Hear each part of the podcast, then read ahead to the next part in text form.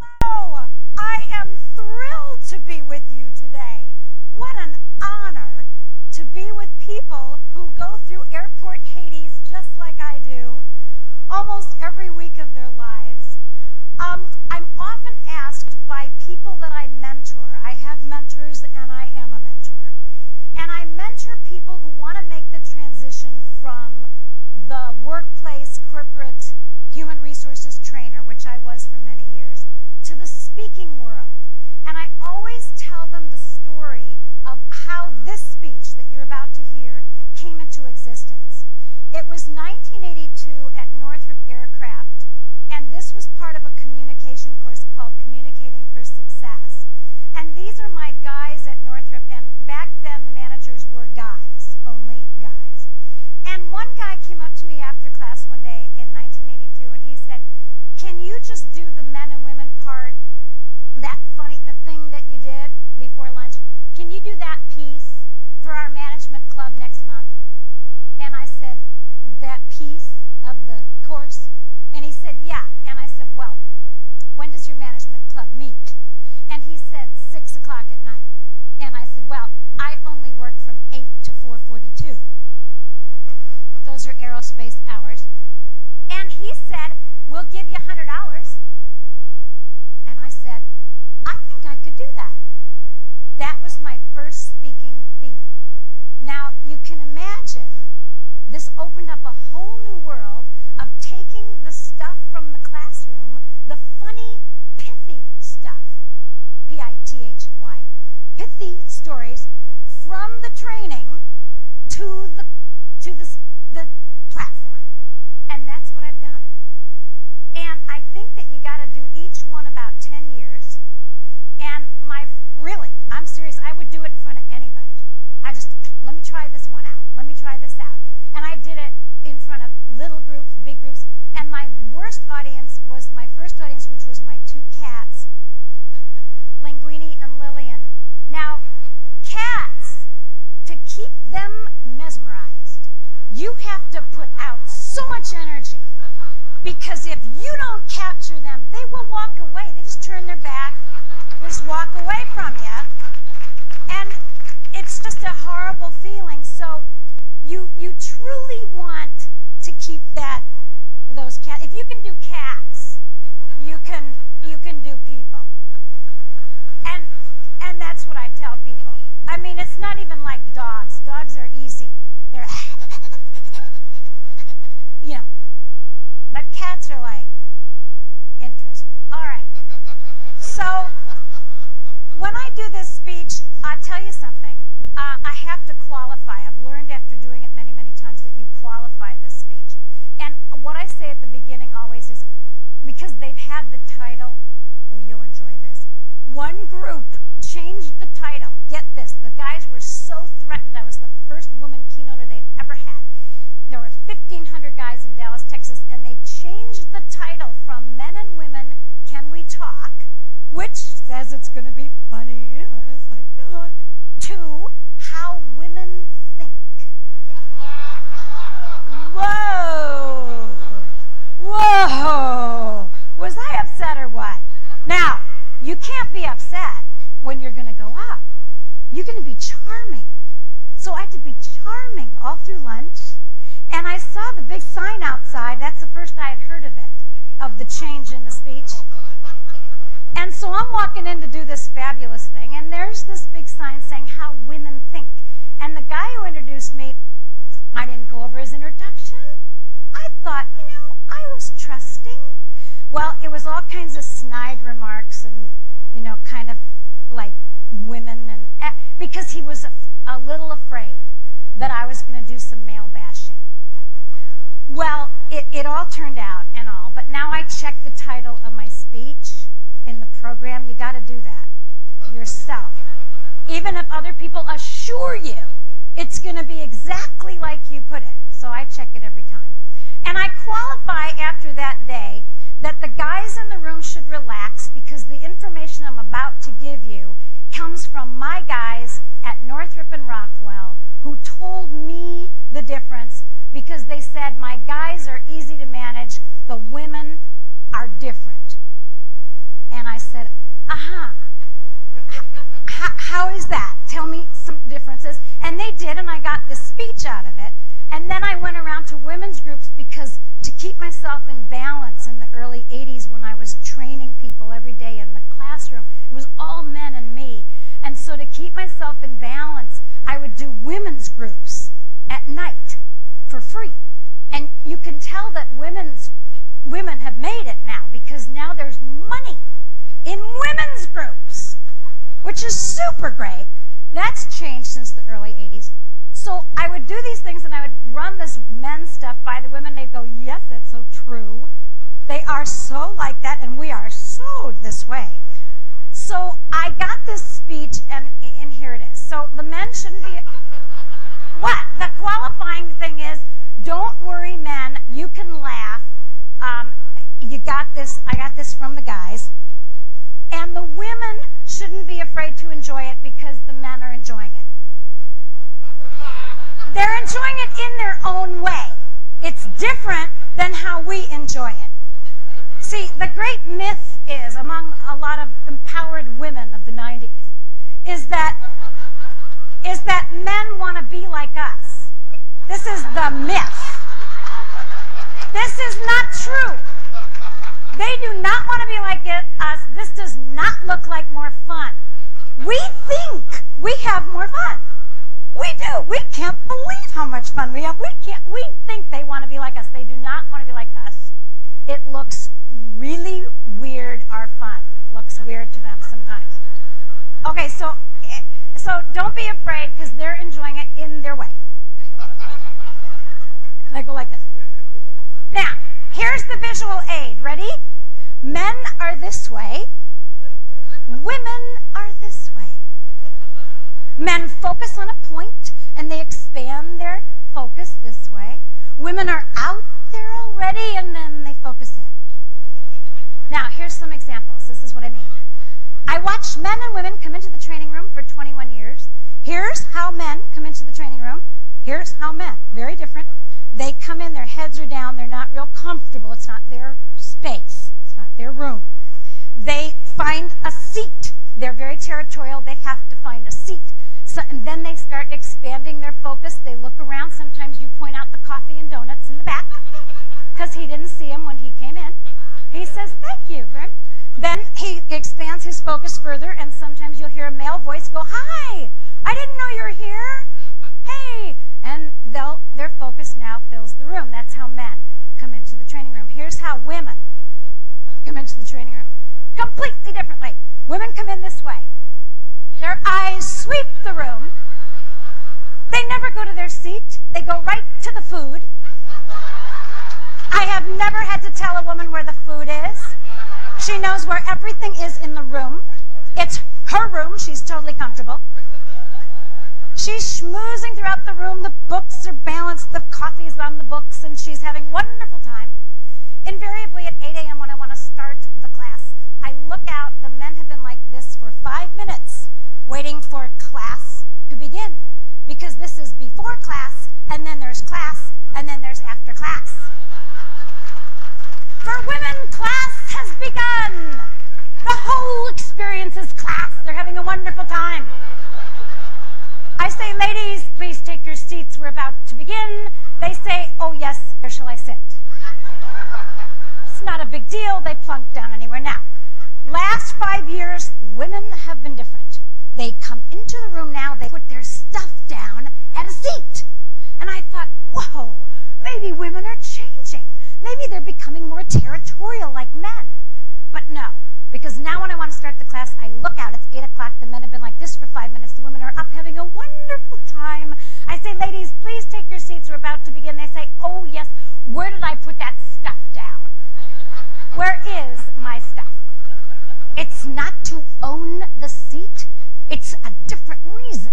It's to get the stuff out of their hands so they have both hands free to do many things at once. Which brings us to our first really major difference between men and women. Women pride themselves in doing many things at once. We even say at the end of it, we pulled it off.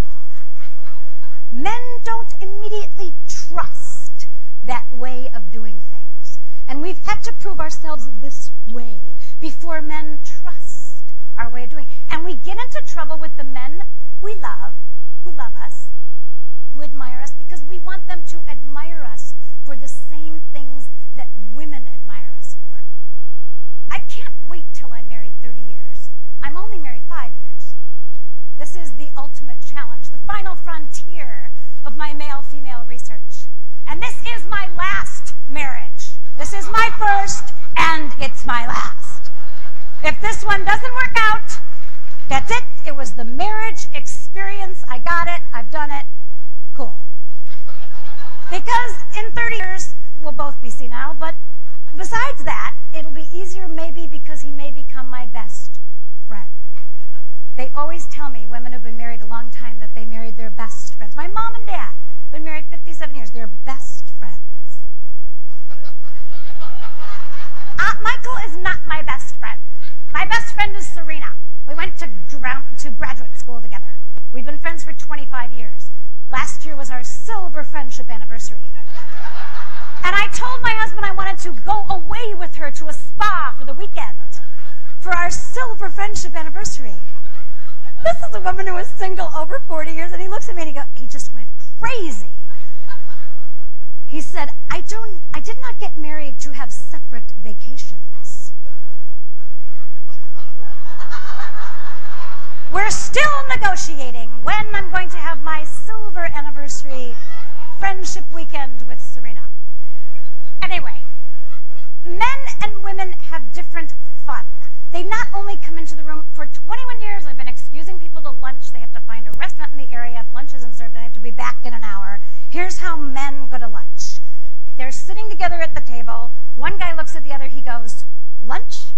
The other guy says, sure. That's it. Lunch? Sure. They don't use a lot of unnecessary words. Men don't say, want to go to lunch? Yeah, it sounds like a great idea. Where should we go? I don't know. Where should we go? No, no, no. Lunch? Sure. There's a pause. There's pauses. And a third guy wants in on the lunch with the two. He's awkward. He feels awkward breaking in. He goes, "Are you go?" They go, "Yeah, come lunch." That's it. The three of them are now going to lunch.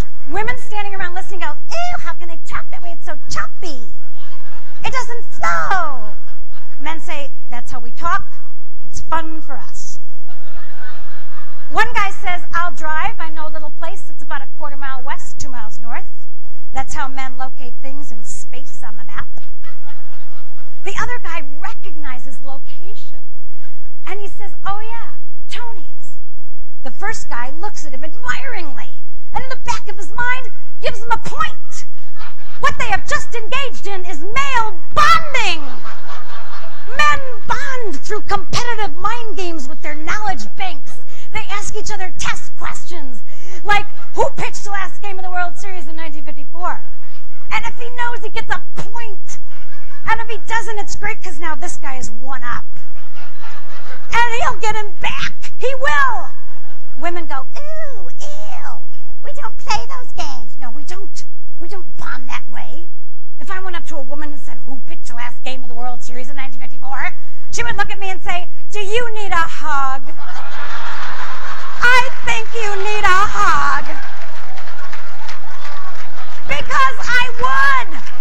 It's not normal.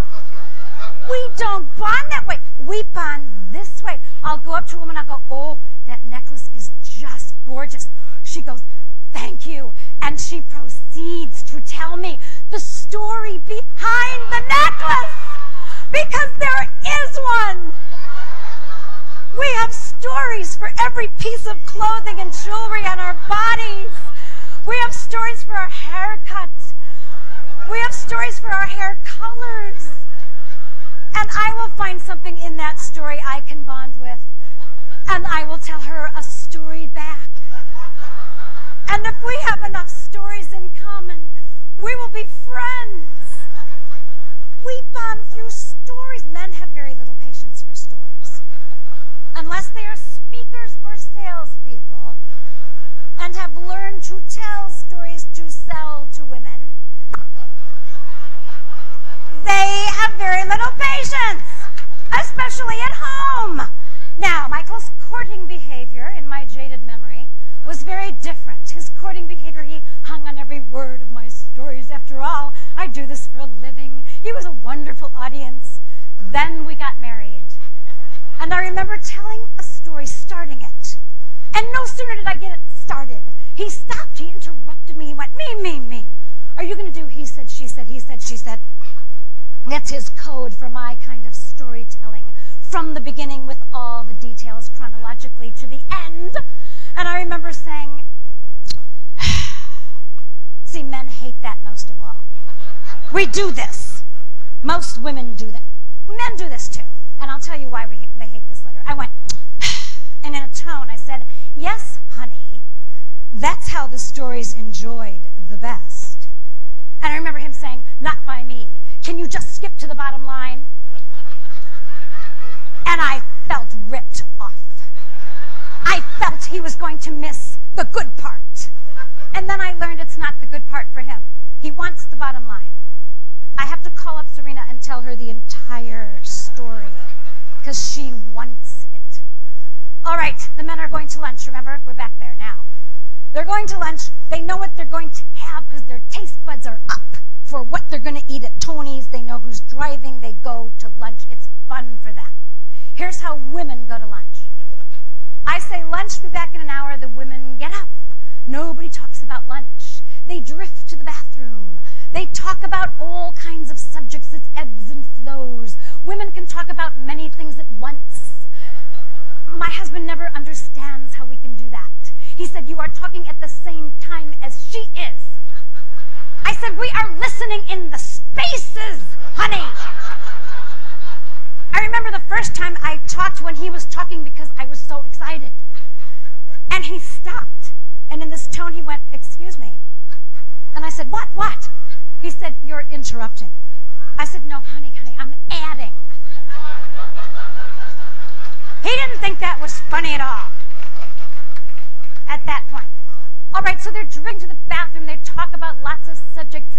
They're having a wonderful time because women talk to relax and rejuvenate. Men talk to get things. They say the research shows that women use 25,000 words a day, men use 15,000. The problem is when we come home, they've used all 15,000 up. We haven't even started on our 25,000 because we've had to be this way all day. And we get home from a hard day, we want to unwind. We say, Oh, honey, please, I need to unwind. Let's talk. And he goes, Wait, wait, I need to unwind too. I need to relax too. Let's, let's read in different rooms together. Because reading is a focused activity, and that's how men relax, especially in different rooms so you won't share what you're reading. So the women are talking to relax and rejuvenate, and they are drifting out to the parking lot, and they stand around cars. No one said anything about lunch yet. Finally, someone says, Where are we going? And everyone else says, I don't know, I don't care, because they don't know and they don't care. Lunch has begun, we'll get there, it'll all work out. Now, no one wants to drive a group of women who don't know nor care where they're going because she has to focus and she can't have as much fun as everyone else. But finally, they have to go, so someone reluctantly says, All right, I'll drive. She's not happy. They get in the car, no one's paying attention to her. She, she is focused. She says, All right, ladies, where are we going? No one pays any attention to her. So, someone says, We don't know, we don't care, just go. And they do this gesture. And she says, All right, ladies, I'm pulling out of the parking lot now. Which way shall I turn? She wants help. It's enough. She's all alone. No one's paying any attention. Someone says, Oh, turn right. Why? Because it's the easiest way to turn. Sometimes someone says, Go that way, even if it's left.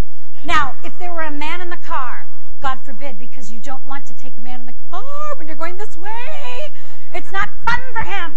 He can't get in a car and not know where he's going. This is not fun. But if he's surrendered, this is how they go. When they go like this with you, they, they make a thing. They go, okay, I'm going to lunch with you. With you women, I'm going and take me where you will. And they like surrender with the physical body. So someone says, go. Now, if there is a man in the car, he will ask, why? They always ask why questions. And she would have to tell him the real reason, the female reason. I've never heard a man say this. She would say, it feels like there will be restaurants that way. It looks like the kind of street restaurants will be on. And if anyone's even listening, they'll go, yeah, it does look like that kind of street. And the man will be insane. He will ask the forward man question. And he will say, how do you know? They ask, how do you know? This is why they, now ladies, do not laugh self-righteously. Ooh, you're never going to say this again. Because what they're asking you to do is look back in your knowledge bank and tell him how it is you arrived at that conclusion. Because he needs to know the process in order to trust your way of knowing. And we, we sometimes know that way and it throws them off. And then sometimes we don't know that way. We know this way in the circle and we give them the most frustrating answer of their lives, which is, I don't know how I know. I just know. And they go crazy. Now, what if there are no restaurants down that way? What do a group of women do? They turn around and go the other way. There's no guy in the car going, see? Nobody cares. They pick one a restaurant very scientifically. Someone says, "Oh, look, let's go there. That looks cute, nice." The driver goes, "Yes, we're going there." She can't wait to stop driving so she can start having fun with everyone else. They all trump up to the door, and here's another basic difference between men and women. The women trump up to the door. Only the women in the audience answer this. And the sign says closed Monday, and it's Monday. What is a typical female reaction? Try the, someone said check the door. You would say check the door. I, when the first audience said check the door, I didn't know what to do. Now I figured it out. They do. Sometimes they go, oh, well, sometimes they check the door. The reason is they do not necessarily believe physical reality.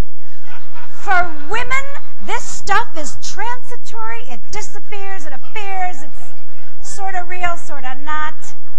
You try to tell a man that his map may be wrong. And you will see how much men believe in physical reality. The sign may be wrong. We try it. And if it's still closed, we go, oh, wouldn't you know it? You go find another restaurant. Now, only the men in the room answer this question. You've decided where you're going before you left the training room. You get to Tony's, your taste buds are up. You look at the sign that says closed Monday, and it's Monday. What is a typical male reaction? Do I? No cuss words in this group. That audience I told you about, the 1,500 guys, all yelled out the S word in unison and afterwards applauded themselves. They were so excited it threw me for a loop. I had had an occasional one of those, but I hadn't had in unison 1,500 guys.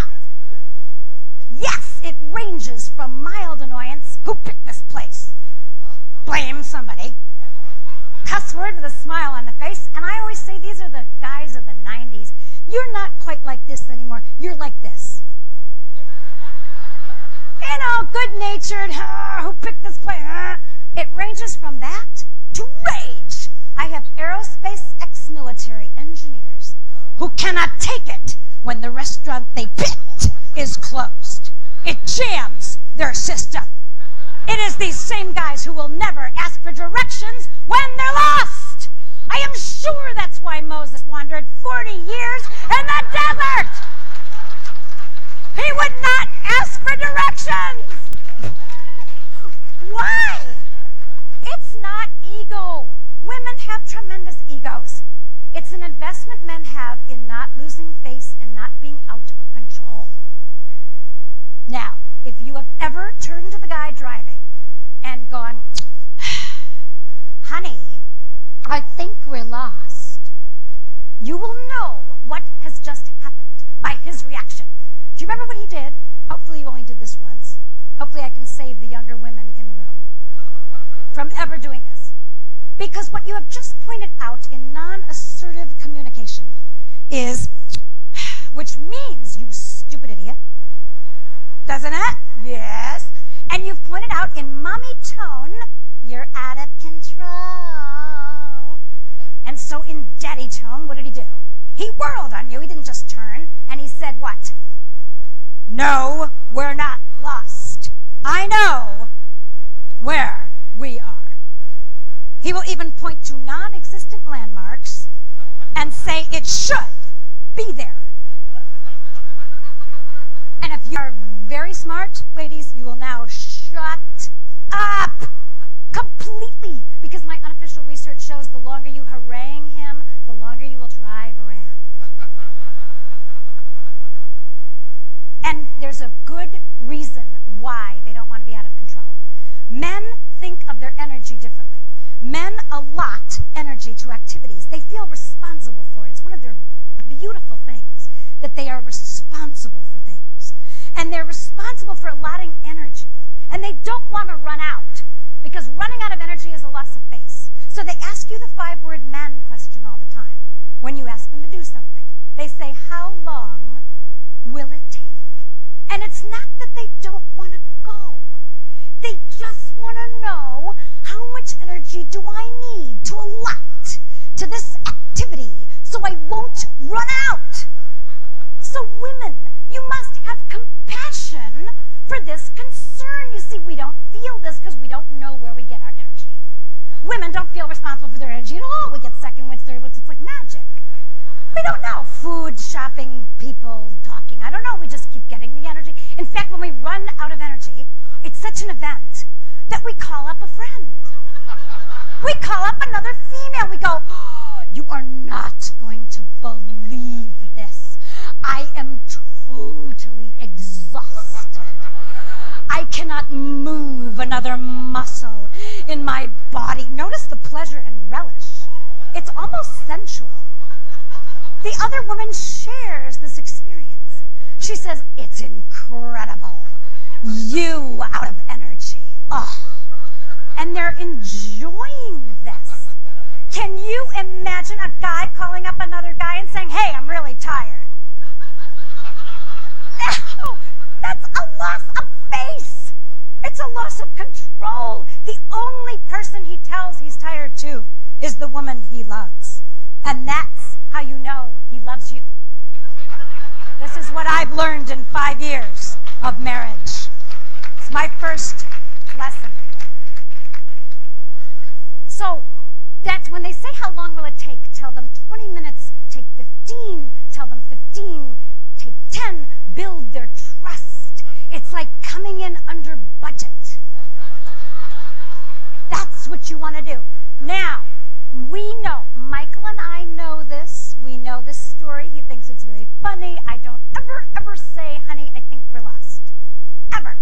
Ever. You never do after you hear this.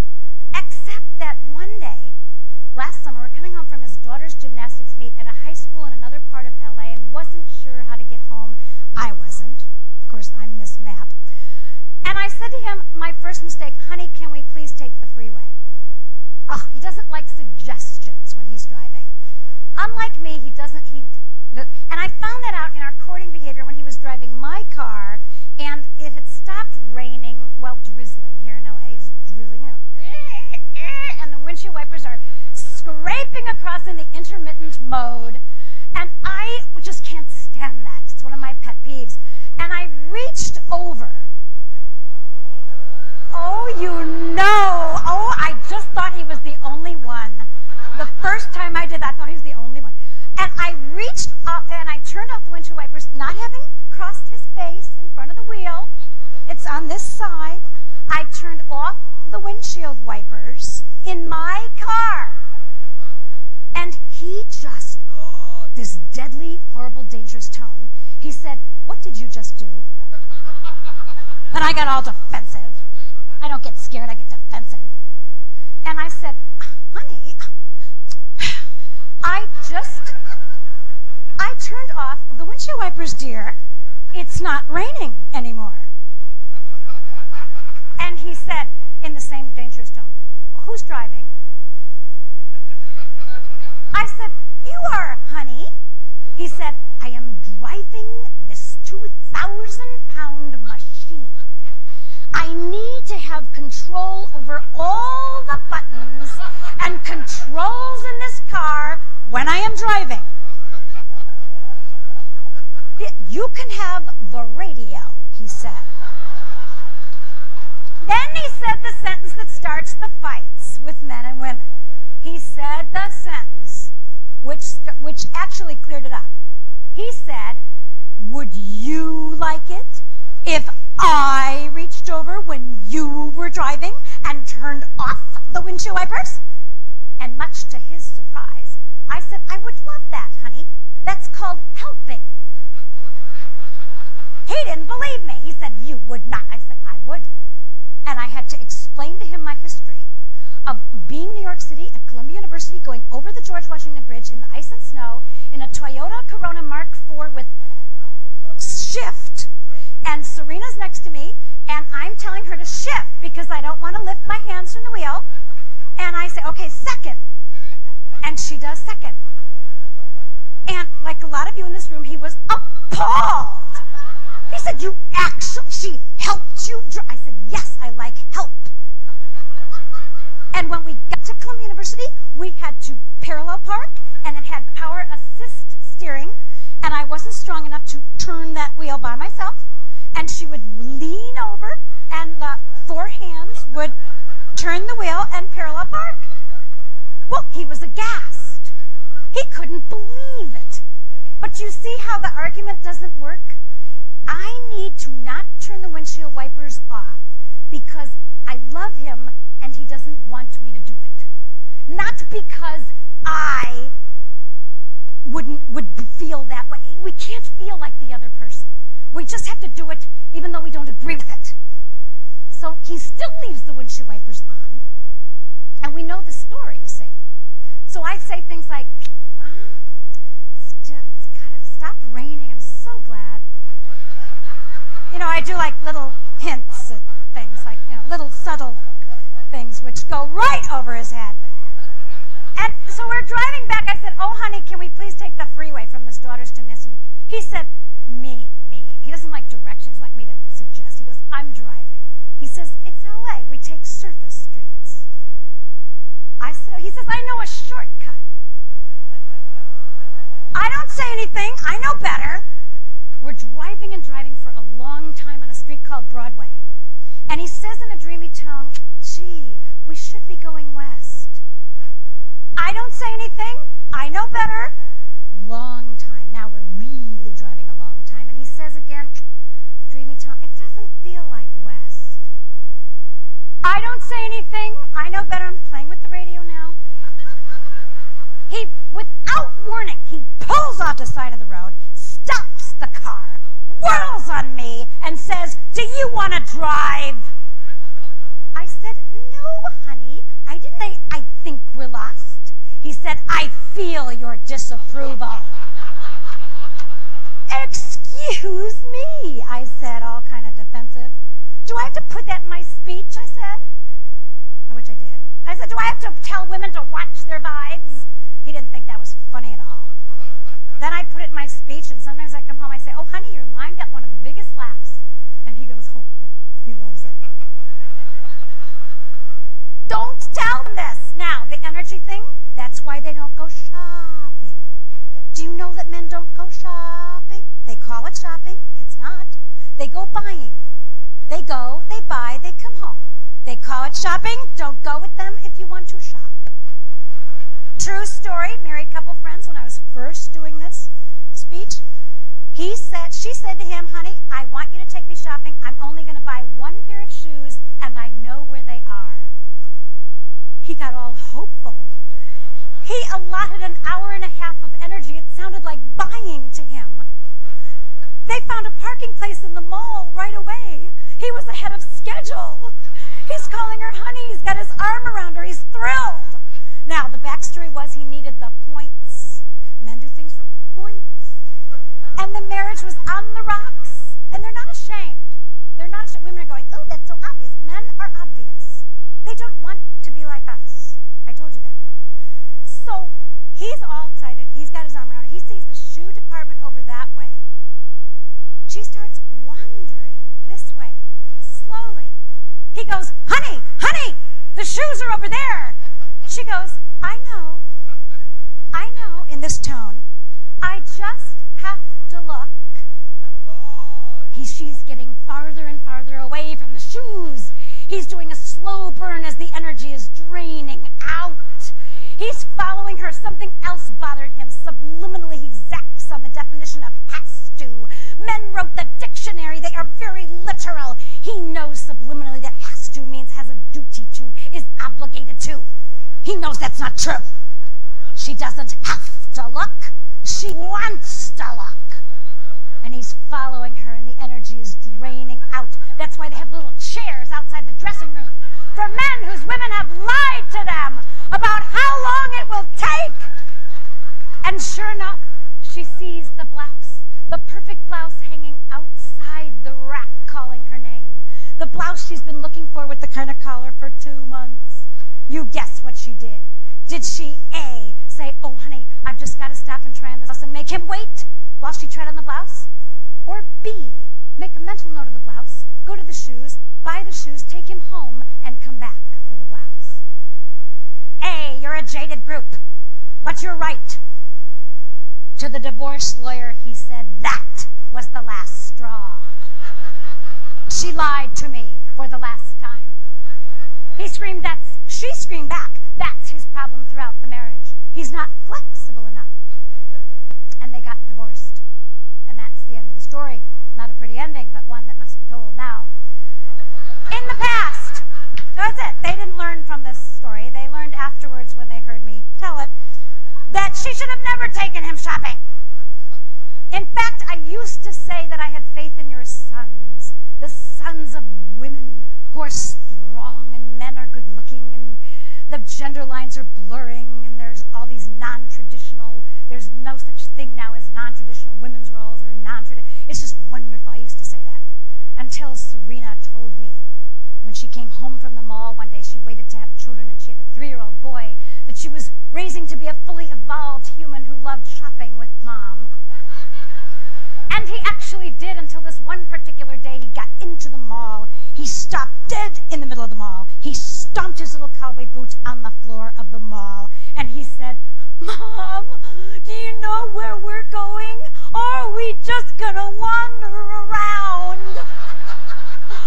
And she recognized the gesture from my speech. And she screamed, Ah! You're a little man! Oh, where did I go wrong? She was so upset. She had raised him to be fully evolved. She ran to the phone and called me on the phone and screamed, It's genetic! It is, you know, it's genetic. It's the testosterone, they say. This child suddenly had stopped shopping. And Serena was a busy corporate executive, and her husband's a musician. And this child was never given toy guns or knives or any of those little things. He was forbidden to watch violence on television. He built a bayonet from stuff in the kitchen, having never seen one in his lifetime. It's genetically etched on their brains. Now, I know this. Why do I keep hoping? Because we're in hope a lot of the time. I, Michael's courting behavior again. He wanted to make points. He said, I know how much you love shopping. Today, I really do need to shop. He said, I need the perfect gray suit, light gray, double-breasted Italian suit. I'm so excited. I put my running pack on so my arms won't be burdened with a purse. I, my waist pack, and I put my running shoes on so my feet won't get tired. I'm ready to stalk the perfect suit. And we're going downtown to the garment center to Los Angeles Street. And he says on the way, um, we're going to the store where I get my suits. we're going to the store. And in the back of my mind, I thought I heard first. No, he didn't say first. So we get to the store, and it's a huge warehouse kind of deal. And we're running up and down the aisles, and I'm seeing there's no gray suits that day. There's no light gray. It's too early season. So I'm at the door ready to go, and he's holding up a navy blue suit. And he's pointing, and I'm going, and, he's, and he goes into the dressing room, he puts the suit on. He comes out with the suit on. The guy starts pinning up the pants, which I recognize as a buying signal. I kind of get nervous at that point because he looks so relieved. At the cash register, I meet him, and he goes, We're done. We're done. We can go. And I go, No, honey, honey, we're not done. This is not gray. You need a gray suit. This is blue. He says with four words the difference between men and women with shopping. He said, looking sweetly into my eyes, they don't have gray. It's totally different. I'll leave you with this piece of advice. Do not hint. Women, don't hint. They don't get it. The guy I went with for four years before Michael, the one I tried all this stuff out on, the research guy, who did not marry me, um, I would say to things like, huge hits. Oh, honey, I love flowers. And I would wait for the flowers and they wouldn't come. And I would give him huge hints like people would be giving each other flowers. And I'd say, look, honey, I love flowers. And I would wait and the flowers didn't come. And finally I said, Mimi, Mimi, get direct. And I said, honey, you know what I would really love you to do? He looked up all attention. He was in hope that the next thing out of my mouth would be specific. He said, What? with that attentive look. I said, I would love you to bring me flowers sometime when I least expect it, like on my birthday. And he got it. I saw it click in. I got gorgeous flowers on my birthday. I was so ecstatic. My women friends were livid. You had to tell him, they said.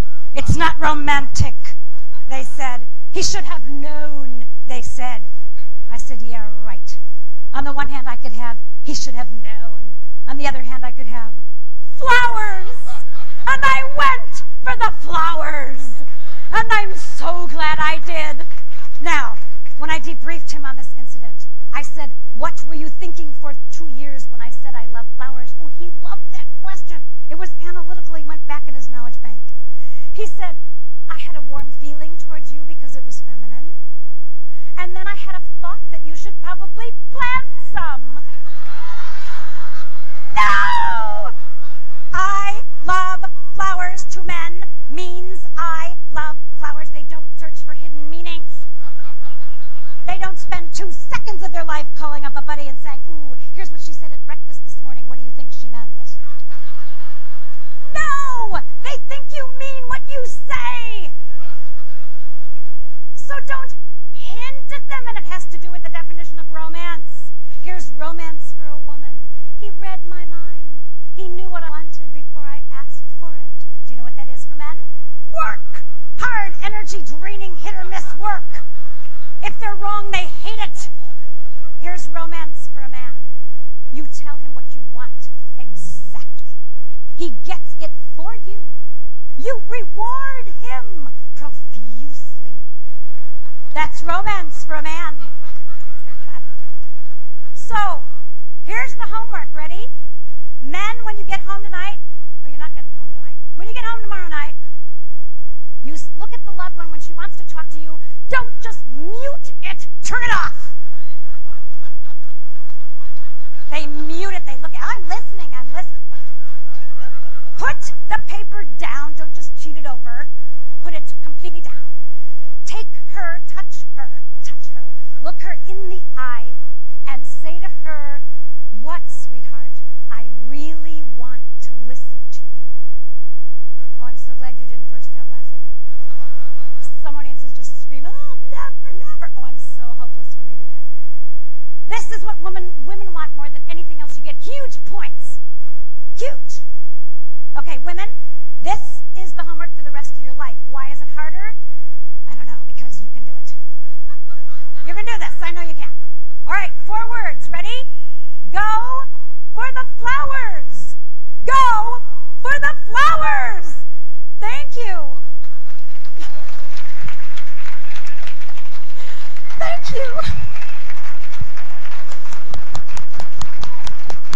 Wow. What an audience. Thank you very much.